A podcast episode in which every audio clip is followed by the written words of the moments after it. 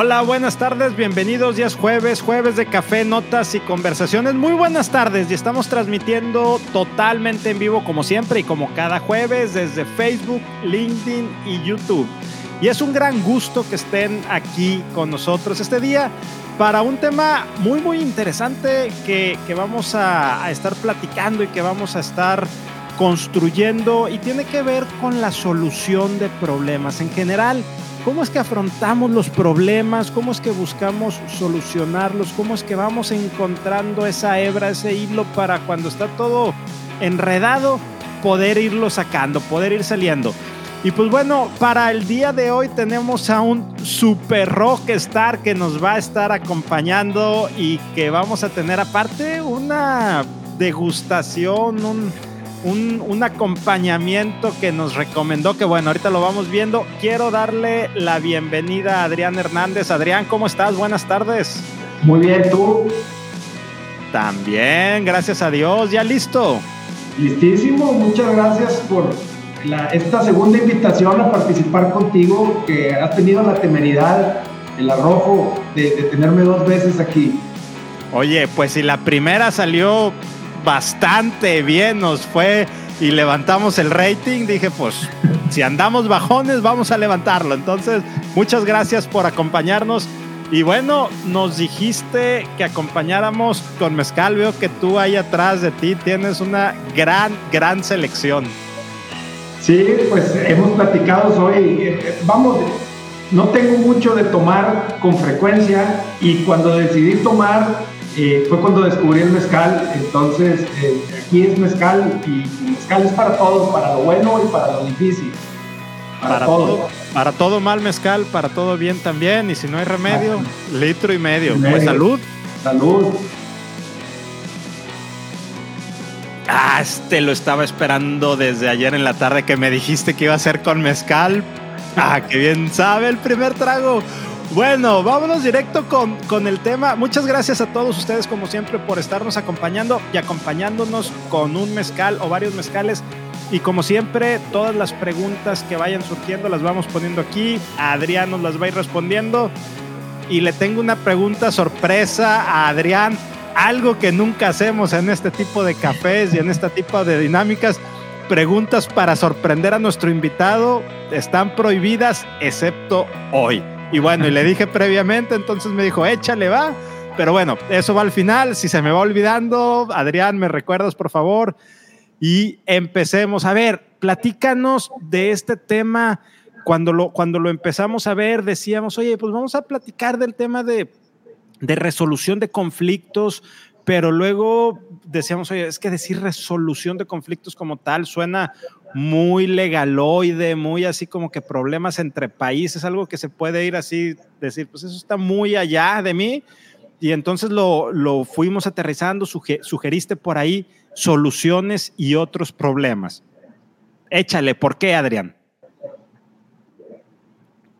Vamos, mira, vamos, yo les quiero platicar primero. Eh, primero que nada, este tema es un tema que por primera vez eh, lo saco de las aulas, ¿no? Este, llevo 15 años, 16, eh, vamos a cumplir este año luchando por promover precisamente la solución de conflictos, la solución de problemas en diferentes arenas, ¿no? Y, he estado por, en muchos foros, en diferentes países, incluso hablando del tema y es un tema que con el paso de los años lo he llevado cada vez más a la esfera personal y ahí es donde creo que se vuelve bien rico y, bien interesante. Si bien yo, yo llegué a, querer aprender y, y, hacerme mejor en el tema con una recomendación que me hizo un jefe precisamente hace esos mismos 16 años. Me dijo, ¿sabes qué? Vas muy bien en tu carrera, pero esto te falta, ¿no? Y era este tema, me decía, a ti te gusta solucionar todo por medio de la razón, pero necesitas aprender a, interactuar diferente, a, entender, a empatizar, etc.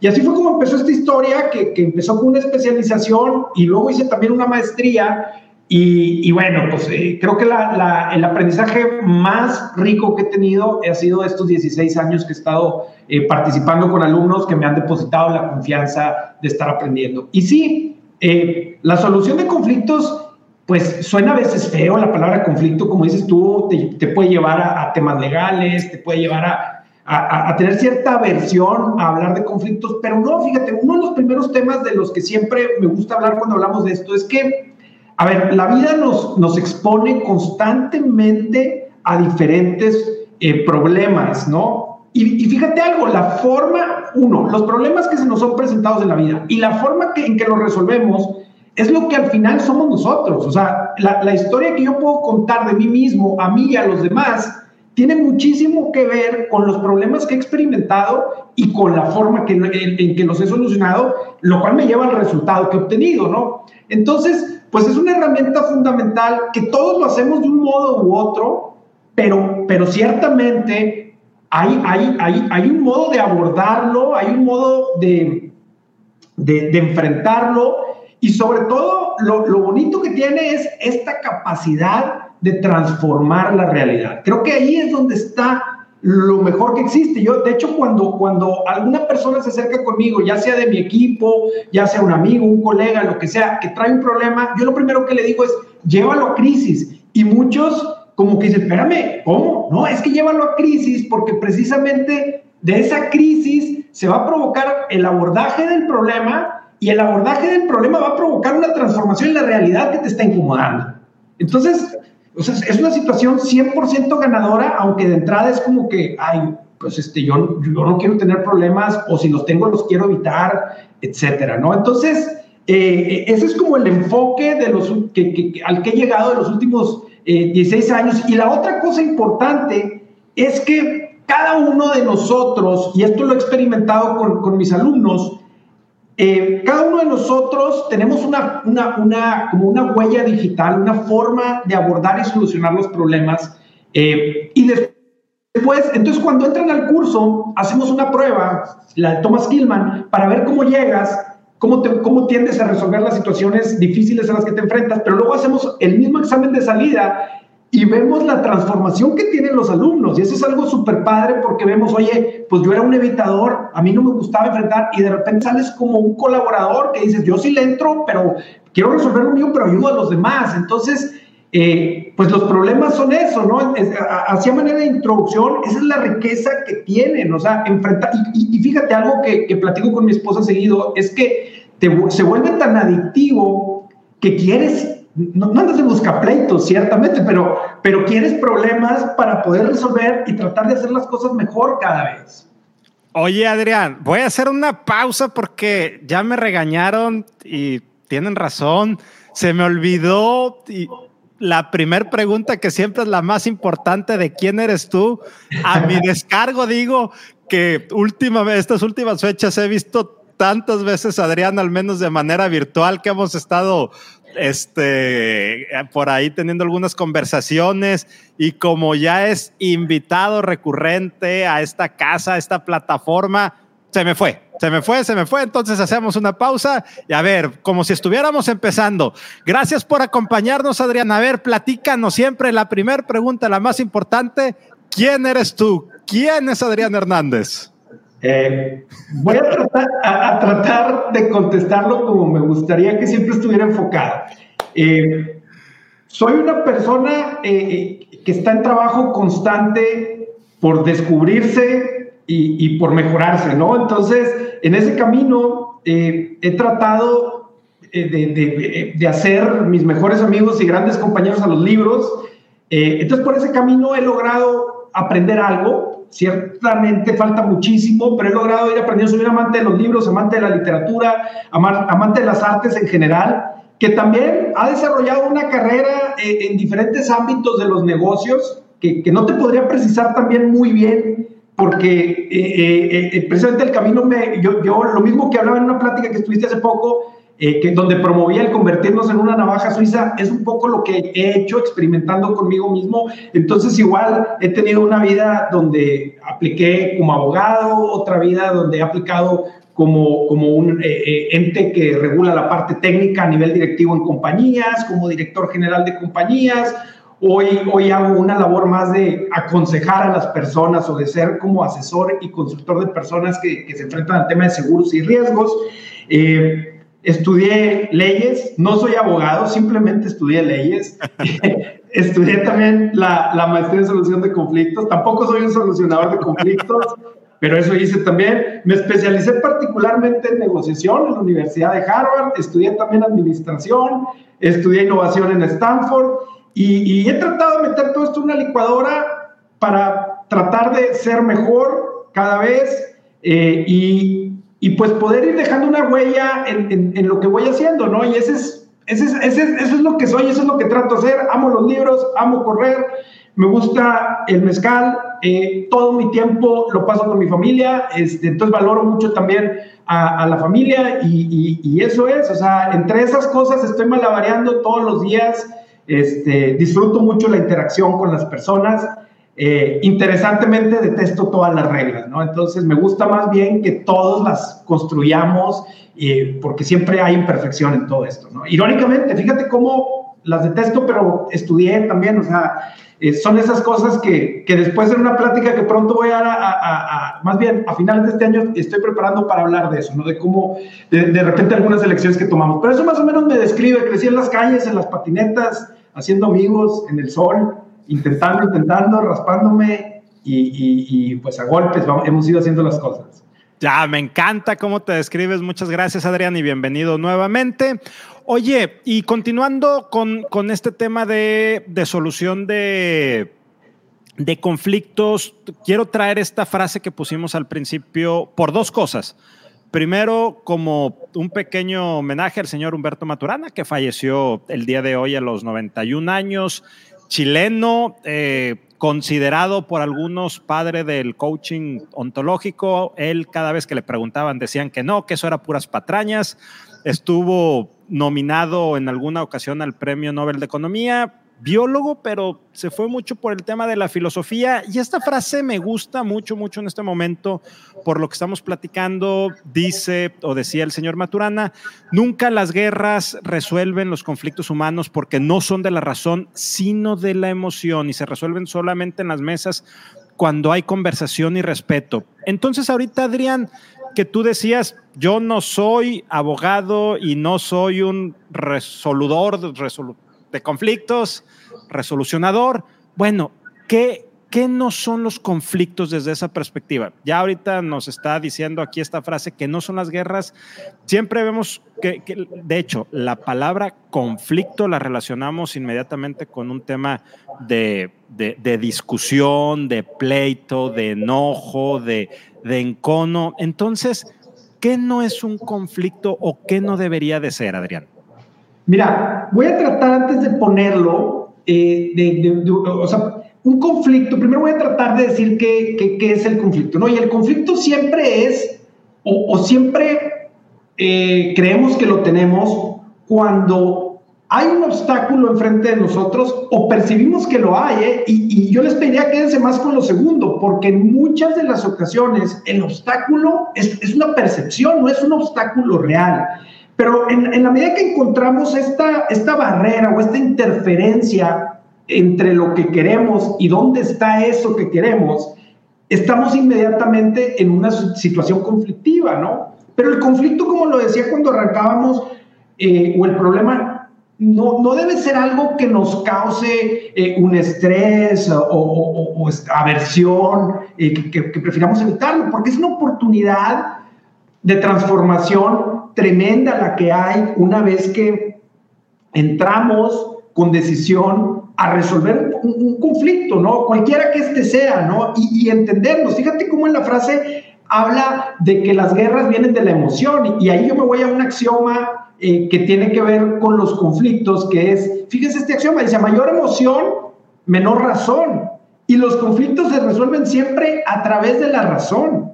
Entonces, pues si tú dejas ir tu emoción, vas a poder emplear menos razones, un poco así como el, dilema de la cobija, este, si le das para un lado o para otro, pero, pero vas a dejar algo al final cubierto y o descubierto.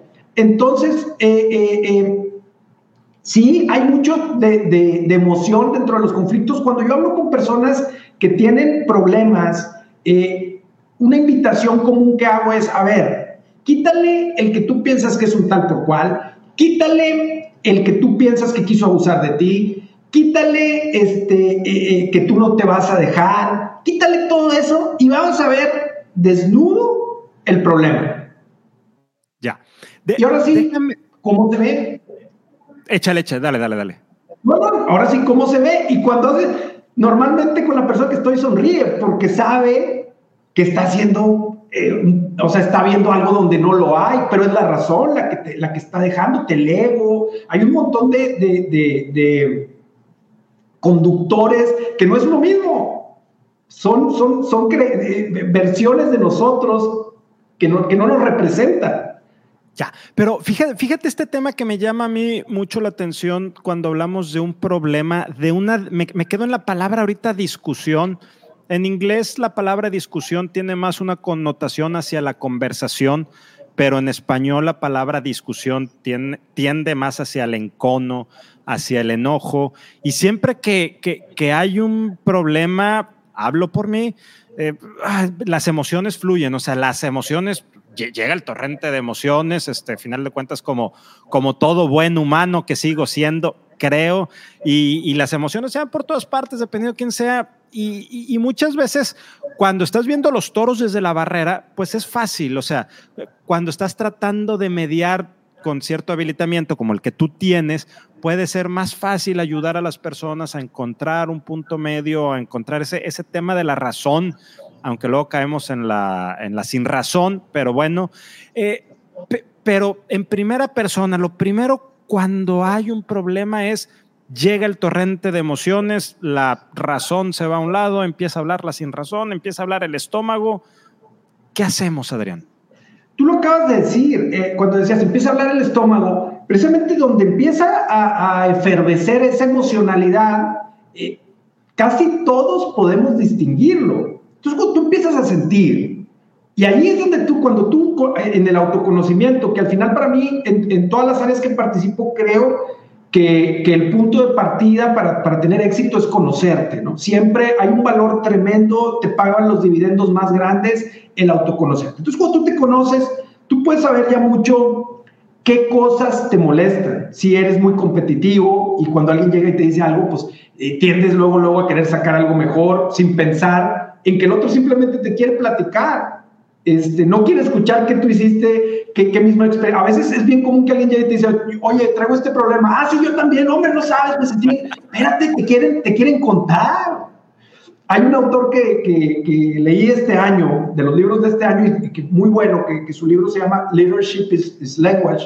Eh, él dice, para empezar todas las conversaciones, tienes que sacar un coeficiente de palabras que cada uno expresa y tiene que haber un balance. No puede, cuando, cuando en una conversación hay alguien que habla más, ya empieza a haber como patologías en esa comunicación, ¿no?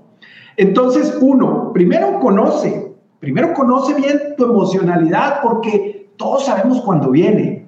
Y cuando la conoces, hay un punto, hay una intersección de decisión de que la dejo que me maneje o la aplasto. Y el ego te va a decir, no, no es que ese eres tú, pero eso no es, ni siquiera es el ego, es, eh, y ahorita traigo un poco de moda también por otras lecturas, ese es tu niño interior que escuchó muchas veces que tú eres de cierta manera y llega un punto en el que te la crees y ni siquiera eres así. Fueron definiciones que tus tíos, tus maestros fueron haciendo. Entonces tú dices, no, es que yo soy, yo soy bien enojón y yo soy bien entrón, entonces tengo que entrar. No es cierto. Pero tienes que identificar esos diálogos que están ocurriendo dentro de ti, identificar esa emocionalidad que está y decidir. Hay veces que estratégicamente conviene explotar. Hay veces, hay ocasiones, depende de lo que quieras lograr. Y hay muchas ocasiones, yo diría las más, en las que es mejor frenar, tratar de calmar. Y hay técnicas. Una de las técnicas eh, muy útiles es contar de 3 a 1. Fíjense, no es contar hasta 10. Y hay un problema y hay un racional detrás de esto. Cuando tú cuentas hasta 10, eh, pues la, la, la, la, cuenta puede seguir. Aunque yo diga eh, hasta el 10 puede seguir hasta el infinito, ¿no? Como decíamos cuando éramos niños. Pero si tú cuentas de 3 a 0, ahí se acabó. Entonces eso te ayuda a detener un poco lo que estás pensando y lo que estás entrando. A ver, estoy entrando en una situación que me desagrada, estoy empezando a tener una emocionalidad que no es útil. 3, 2, 1, 3, 2, 1, y empiezas a aterrizar la nave. Esa es una. La otra es una que un profesor que tuve precisamente en Harvard y, tiene mucho escrito sobre esto, él le llama a la técnica salir al balcón. Esa es la otra, que es un poco como tomar perspectiva, tomar aire y, ahí empezar a hacer ese análisis. A ver, ¿vale la pena esto? ¿Vale la pena enojarse?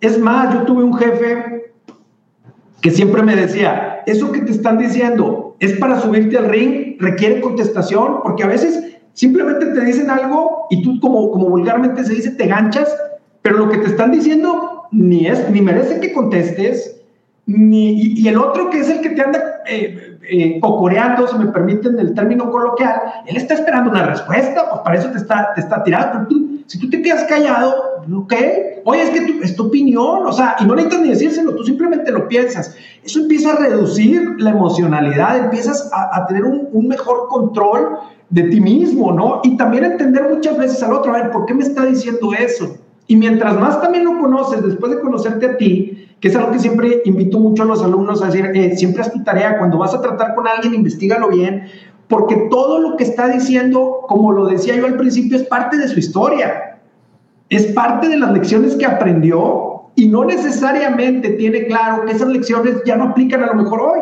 pero escúchalo, escúchalo, dale, dale aire, a, todos nos encanta hablar, tú dale aire, déjalo hablar Déjalo que diga, que maldiga, y luego ahora sí, empezamos la verdadera conversación.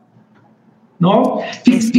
dime. Esa, esa, esa, parte, déjame me detengo ahí, porque me, me, me, gusta mucho cómo lo estás planteando desde la primera persona, cómo me empiezo a hacer cargo de mis emociones, cómo me empiezo a conocer, cómo empiezo a utilizar esta técnica del 3-2-1-0. Pero cuando tú ya estás centrado, ya tienes este tipo de herramientas y la otra persona no hay manera de, de, controlarla, entonces, ¿cómo haces dos cosas? Uno, ¿cómo lo ayudas al otro desde una perspectiva de cuidado de la persona? Y segundo, ¿Cómo le haces para que no te vuelva a ganar el ego y entonces aprovecharte porque sabes que el otro ya está enojado y entonces sabes que si le dice, eh, no te enojes, más se va a enojar, eh, no es personal, más se va a enojar. Entonces, ¿cómo, cómo te haces cargo del otro, Adrián? Es, mira, yo, en mi opinión tiene mucho que ver tanto con tu lenguaje verbal como el no verbal. Y, uno tiene que ver con las palabras que uses. Este, muchas veces tendemos a hacer generalizaciones, a veces tendemos a responder en el mismo tono. Y a veces es solo, déjalo hablar, escúchalo. Yo le digo a esto, deja, deja que saque vapor, o sea, deja que se vaya una despresurización en esa persona, dale chance, no le respondas, por más que te invite, por más eh, que te esté provocando, escúchalo y empatiza y trata de entender por qué te está diciendo lo que está diciendo. Muchas veces hay malos entendidos, hay mala información. Otra vez, volviendo a esas voces que hablan y que no, no son representativas del adulto que somos, pues a veces es ese niño que quería mucha atención y, que aprendió haciendo berrinches a ganar esa atención y dale chance, o sea, obviamente no se lo vas a decir, simplemente es tratar de ir entendiendo cada vez más esa psicología de la persona y eso te ayuda mucho a ti, porque también cuando tú empiezas a decir, no, hombre, a ver, ese no es Rogelio el que me está hablando, es Rogelio cuando tenía siete años este, no es Rogelio adulto y es un Rogelio emocional. Entonces, eso te da un, te da un súper alivio porque dices, no me está atacando Rogelio. O sea, es, todo esto es, es que hay una bola de emocionalidad, de racionalidad, de enojo, que vamos a dejarla que salga y otra vez, como decía, vamos a hablar. En, en la frase que ponías también habla del valor de las conversaciones, que para mí eso es lo mejor. Yo muchas veces cuando estoy con alguien, a veces entras muy bien, o más bien, entras con mucho estrés. Eh, y fíjate, cuando, cuando está ese, ese, esa inyección de estrés en uno, esa, cambias tu postura, cambias tu tono de voz. Entonces todo eso es algo que hay que resistir, hay que seguir relajado, hay que seguir con el mismo tono de voz, hay que escucharlo para tratar de entenderlo. Y en la conversación ocurre algo que rara vez vemos, ¿no? A nosotros nos enseñaron en la primaria que la comunicación era para enviar mensajes. Tan, tan, es así que nos decían, hay un emisor, hay un mensaje y hay un receptor. Y para eso sirve la comunicación. Y la realidad es que ese enfoque empobrece el poder de la conversación. O sea, lo, lo, empobrece, pero tremendamente, porque la conversación, el potencial último que tiene, es el de crear realidades. Entonces, a través de lo que digo, a través de lo que, de cómo lo digo, de cómo lo articulo, voy construyendo esa, esa realidad. Vargas Llosa, eh, en, un, en, un, libro de ensayos, eh, él, él, habla del valor de la palabra y dice, es, es que, eh, precisamente como uno de los beneficios de leer, dice, es que si tú lees, alimentas tu imaginación y si alimentas tu imaginación, por un lado, pero alimentas también tu vocabulario, las construcciones que puedes hacer a través del uso de la palabra pueden ser infinitamente potentes, ¿no? Cosa que no existe cuando no tienes ese vocabulario ni esa imaginación. Y ese es el valor que, que te da. Por eso, oye, pues si lees mucho, de repente ya ves una, eh, una película, te aburre, porque dices, no, a ver, yo me lo quería imaginar con más detalles y ya me lo pusieron todo esto y si yo hubiera hecho este personaje hubiera sido así. Entonces, el lenguaje crea realidades, porque hay que tener algo bien claro y de lo que eh, más me gusta de estar en la situación del, del problema. El que soluciona el problema tiene el, el desafío de operar entre lo existente y lo posible. Pero fíjate, fíjate lo bonito y lo profundo, o sea, cuando estás resolviendo un problema, tienes lo que ya hay, pero lo interesante es que puedes hacer todo lo posible. ¿Y qué es lo posible? Todo. Tú decides qué quieres que pase. Entonces, a través del lenguaje vas haciendo realidad esas posibilidades que están ahí cuando estás en un conflicto. O sea, ve, ve o sea, la verdad es que la profundidad de esto es, es, es enorme.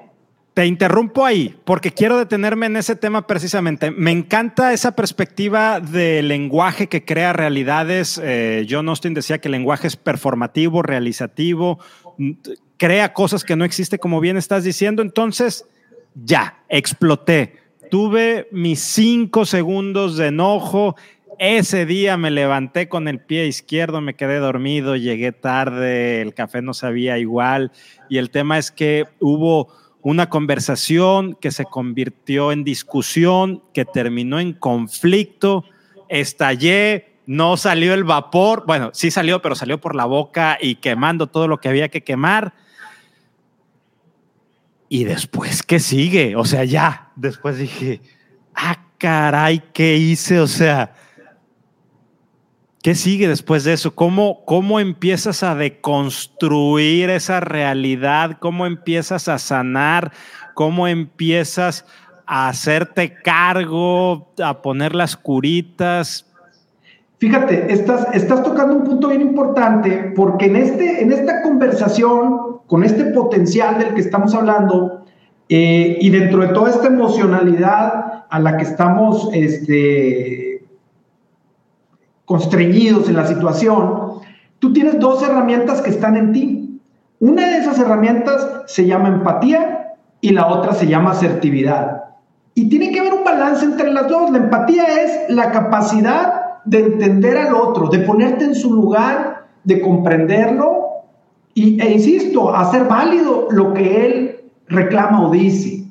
Pero por otro lado está la asertividad de también, o sea, yo te entiendo, pero yo también te quiero decir lo que yo pienso. Entonces, cuando estamos en una situación así con una persona, estamos con estas como dos palancas nivelando de hasta dónde te estoy entendiendo y te transmito ese entendimiento llamado empatía y hasta dónde también meto lo que yo quiero y te digo, hey, espérame, sí, pobrecito de ti, sí, hay que compadecerte y sí, todo lo que me dices, pero también hay esto.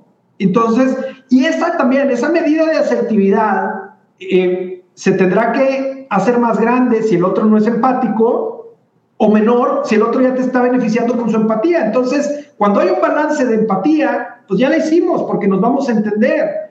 Pero cuando alguien empieza a ser muy asertivo, tú empiezas a empatizar con él y luego le das un poquito de muestras de, de asertividad. Yo, yo no soy pescador, eh, es más, fuera de, correr, no practico ningún deporte, la pesca no es ningún deporte, aunque algunos lo mencionen, pero lo que quiero decir es que es un poco como la pesca, ¿no? Donde eh, cuando alguien, porque sí lo he visto, que no lo hago, eh, alguien pesca un pez grande o, atrapa un pez grande, le, lo estira, lo estira, lo trae, lo trae. Esa es asertividad, ¿no? y luego lo suelta. Empatía, empatía, empatía, empatía.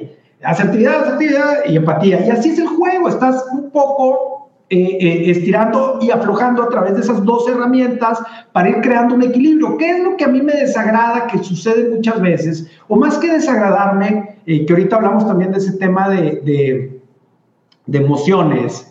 que a veces las, las, personas que tienen perfiles más evitadores tienden a, a, sí explotan, sí empatizan hasta cierto punto, pero de repente te dicen, bueno, ya, ya, o sea, cuenta, ya vamos a dejarlo aquí.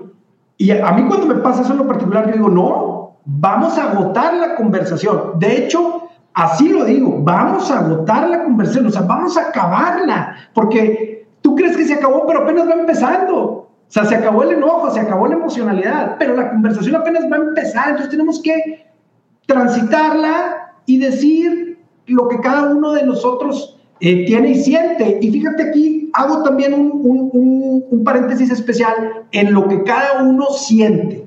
Porque otro de los problemas que encuentro mucho cuando trabajo con los alumnos o, trabajo con personas en temas de solución de conflictos es que batallamos para reconocer la emocionalidad.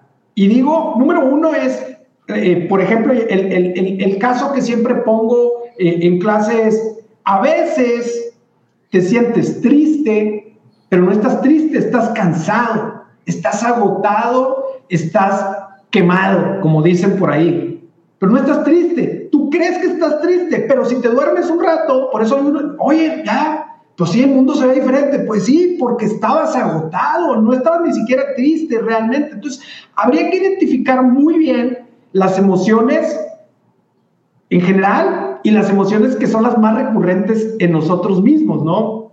déjame, te hago, déjame te hago un par de preguntas porque no, me, no quiero que se me vaya la idea de este momento. Entonces, ¿se vale en una línea de tiempo, se vale decir, necesito un break, necesito un descanso? No es que ya se acabó aquí la conversación, no. Dame oportunidad de que sigamos mañana o pasado mañana porque necesito, estoy cansado y necesito centrarme, necesito descansar. Esa, esa sería la primera pregunta. Y de lo que estábamos comentando tantito antes, eh, y sería la segunda pregunta, cuando ya explotó, ya la chiva entró a la cristalería y destruyó todo, y dijera Sabina, ya no era ayer, sino mañana, ¿qué sigue el día de mañana? Cuando ese insolente sol entró por la ventana, ¿cómo te empiezas a hacer cargo de los demás? Entonces sería, se vale hacer esa pausa y se vale, es, oh, no, se vale hacer la pausa y qué hago al día siguiente después de que exploté y como chivo en cristalería, quebré todo. Sí, mira, las, las pausas primero, pues sí, son bien útiles. Eh, hay que saber cuándo y hay que saber cómo, ¿no? Eso es lo que, lo que yo diría. Y cuando sientes que realmente estás en una situación de impas, así completamente eh, eh, atorado, hay ocasiones que hay, hay, que, lo mejor es, mira, vamos a dejarlo aquí, vamos a volver a platicar mañana, y otra vez, en ese mañana a veces te topas el nombre, ya no pasó nada, no, vamos a agotarlo, porque si es necesario, o sea, no es porque ande de buscapletos, vamos, vamos a acabar con la conversación, dime bien qué sentiste, o, qué fue lo que te molestó de lo que yo hice o dije, que eso rara vez lo hacemos, el, realmente abrir ese espacio. Y tú también cuéntame y juntos vamos a aclarar las cosas. Y muchas veces también tú eres el que debe de proponer eso, o sea, cuando estás con alguien muy difícil, eh, eh, muchas veces es, hay frases que puedes usar con mucha deliberación como es, quizá me expresé mal, quizá no me di a entender, quizá faltaba información, y puedes llegar a, construir a partir de ahí, o sea, porque muchas veces ese espíritu competitivo que tenemos y que nos enseñan, que, aquí otro paréntesis que, cuento mucho en clase, precisamente en Harvard había un maestro que los fines de semana se iba y hacía competencias con niños de correr y les ofrecía un billete, no recuerdo, 5 dólares, 10 dólares, lo que fuera. Pero el billete era para el segundo lugar y se los explicaba. Y no obstante eso, los niños corrían con todas sus ganas para ganar, cuando el premio era para, para el segundo lugar. Entonces, sí, hay una programación hacia competir. Entonces, pues ese es uno de los grandes obstáculos reales que yo diría que hay para solucionar este, los problemas, ¿no? Este, ese, ese competir, ese deseo de ganar, cuando nadie gana nada en las relaciones, eh, eh, este Simon Sinek ahí en su libro nuevo hizo medio popular lo de los juegos infinitos, pero la, la, realidad es que la teoría de los juegos finitos e infinitos ha existido siempre. Y el tema de las relaciones humanas es un juego infinito, es un juego que nunca termina. Este, nadie gana en las relaciones humanas el juego siempre va y va y sigue y sigue. Entonces lo mejor que tú puedes hacer cuando estás en un juego infinito es cooperar siempre. De hecho, uno de los grandes objetivos que tenemos las personas cuando estamos ante eh, una situación problemática que hay que resolver o una negociación, eh, uno de los grandes objetivos es mejorar o cuando menos no dañar la relación. Fíjate, o sea, se vale dejarla como está, pero nunca dañarla. Y siempre buscar cómo mejorarla. ¿Por qué? Porque otra vez es un juego, como lo dije, infinito, siempre nos vamos a necesitar, o sea, siempre va a haber esa oportunidad de que nos volvamos a ver. Y lo mejor es que cuando lo que, lo que también se dice es las buenas relaciones generan buenos acuerdos. Y cuando construyes un buen acuerdo, haces una relación mejor, haces una buena relación mejor. Entonces imagínate, es un círculo virtuoso donde una buena relación, un buen acuerdo, un buen acuerdo, una mejor relación. Y así nos vamos. Y en ese juego infinito, imagínate eh, eh, eh, lo, pues el potencial que hay, ¿no? De hacer y de construir. Ya. Adrián, para, para ir cerrando este, este No, pero voy empezando. Ah, bueno, pues entonces lo, que, pasa es que yo me voy a mover ya de tema. Y antes de moverme de tema, para ir cerrando esta primer parte del episodio, ¿Cómo cerramos este tema? ¿Alguna reflexión final que nos quieras dar sobre, sobre soluciones y otros problemas y cómo enfrentarlos?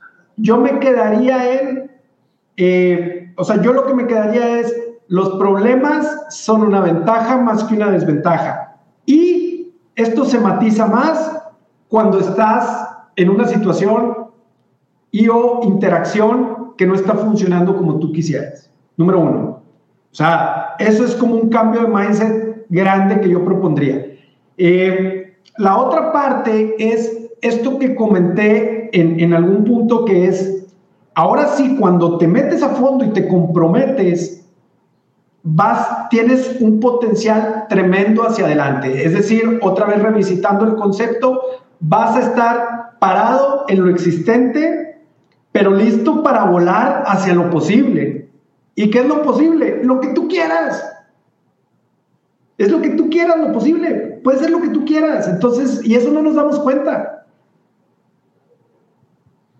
Adrián, muchas gracias por esta primer parte del episodio. Y ahora sí, empezamos el programa de Adeveras nuevamente. Bienvenidos. Platícame, Adrián, ¿qué onda con eso de los superhéroes y los supertrabajos y aquel tema que estabas desarrollando? Eso era lo que yo quería platicar contigo, los problemas como quiera, ahí están, ya ahí existen. Gracias por el tema, encantado de estar aquí. Ahora sí, échale, ¿qué, idea traes ahí con los superhéroes y los supertrabajos? Y... Mira, he, estado a lo largo del tiempo eh, y, y créeme, también a mí me tocó eh, eso, eso que puso ahí esa exalumna Erika, duro con el problema, suave con la persona. este, eh, eh, yo empecé, yo, yo empecé a, tener o a ascender en las escaleras de, de, las compañías, de los corporativos, muy joven.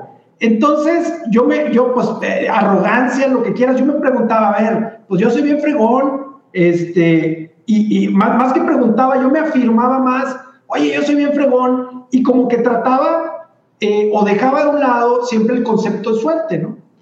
Y, obviamente hay, hay, algo que quienes me conocen hablo seguido y, es un concepto más bien robado de, a, Peter Thiel en el libro este de From Zero to One, que es el optimismo fundado versus el optimismo infundado. Es decir, yo pienso que todo está bien o que va a estar bien, pero no tengo ninguna razón para justificar esa, digamos, ese estado positivo de las cosas, o eh, eh, la situación antagónica sería, yo pienso que todo está bien o va a estar bien porque estoy tomando el control de las cosas. Y luego, eh, Entonces de ahí viene, si estoy tomando yo el control de las cosas, hasta dónde juega la suerte, ¿no? Y, en el camino he ido encontrando diferentes referencias acerca de la suerte. Y, bueno, cuando el libro que más me ha gustado es un libro de un profesor de Harvard, eh, que su libro se llama, y no recuerdo el nombre de él, y aparte el apellido está complicado, pero el libro se llama The Success Equation o, o la ecuación del éxito, y habla mucho de la suerte, ¿no? Y él dice, a ver, hay un, hay un continuo de competencia, es decir, de habilidad, y suerte. Y cada cosa requiere un diferente índice de, habilidad y, hay cosas donde te vas a meter que hay un componente de suerte muy grande, ¿no? Eh, hay un libro que se llama The Biggest Bluff, que una doctora en psicología eh, se mete a aprender póker durante un año y, y, a practicar en los mejores torneos del mundo, en Las Vegas, en Monte Carlo, fíjense, con el aprendizaje que están teniendo los campeones del póker y, en un año llega a ser campeona, le recomiendo mucho el libro. Y ella dice, el gran aprendizaje en algo que entenderíamos como un juego de azar, ella dice, es un juego de habilidad, 100%, o sea, eh, eh, eh, lo que hemos oído muchas veces, tiene mucho más que ver qué haces con las cartas que con cuáles te tocan, ¿no? Y, y cómo transmites lo que estás haciendo, que creo que trata mucho también de su libro, los patrones de comportamiento que vamos teniendo. Entonces, en todo esto, he ido pensando y, también eh, durante el año pasado leí otro libro que se llama The In-Betweens, eh, que habla mucho de, la brujería, pero la brujería real, si es que eso existe. Entonces empecé como que a, pensar y a construir, porque también yo siempre he equiparado a, las personas con los superhéroes, y, y me encanta eso, porque siempre digo que todos, todos los que tenemos un superpoder, tenemos también nuestra superdebilidad te, estoy construyendo todo el porqué de eso, ¿no? Sí, sí, sí, y en ese mismo camino un día dije, porque también esto lo, lo, he vivido a lo largo de mi carrera profesional, dije, a ver, Superman es un superhombre o tuvo suerte de caer en un país, digo, en un mundo, perdón, donde todos somos súper débiles frente a como son los hombres en su planeta. Este, y eso luego lo trasladé al campo profesional, a decir, a ver, ¿Cuándo eres de verdad y tus superpoderes influyen en tu resultado? ¿O cuando simplemente tienes la suerte de llegar a una silla donde tus antecesores han hecho un súper buen trabajo y tú te estás beneficiando de haber caído ahí y tu contribución es marginal, este, pero ya estaba todo muy bien hecho, ¿no? Entonces, como que hay una discusión tremenda. O sea, si nos fuéramos así, también podríamos decir, Spider-Man pues tuvo suerte de que le picó esa araña atómica o como haya sido y lo transformó y le dio los superpoderes que tiene. Porque él no hizo nada para, para aprender a hacerlo. A él le picó una araña. Pero en la vida, ¿cuántas veces nos topamos con esas personas donde, oye, es que yo soy súper fregón? A ver, espérame, pues tenemos que realmente desmenuzar. Alguien hablaba ahí de humildad y entender cuáles son las circunstancias que te han hecho y por las que te has hecho. Entonces, esa es un poco la construcción y la discusión alrededor de la suerte, ¿no?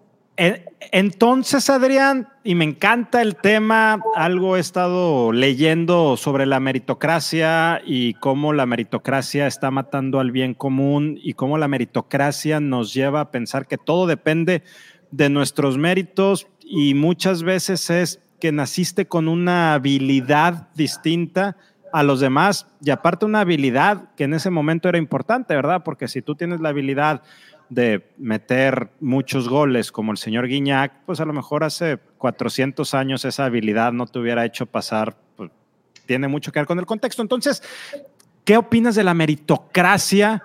¿Es buena suerte? ¿Es algo o mucho de lo que uno hace, pero tu entorno, cómo te ayuda, porque está conectando con eso lo que nos dices, Adrián.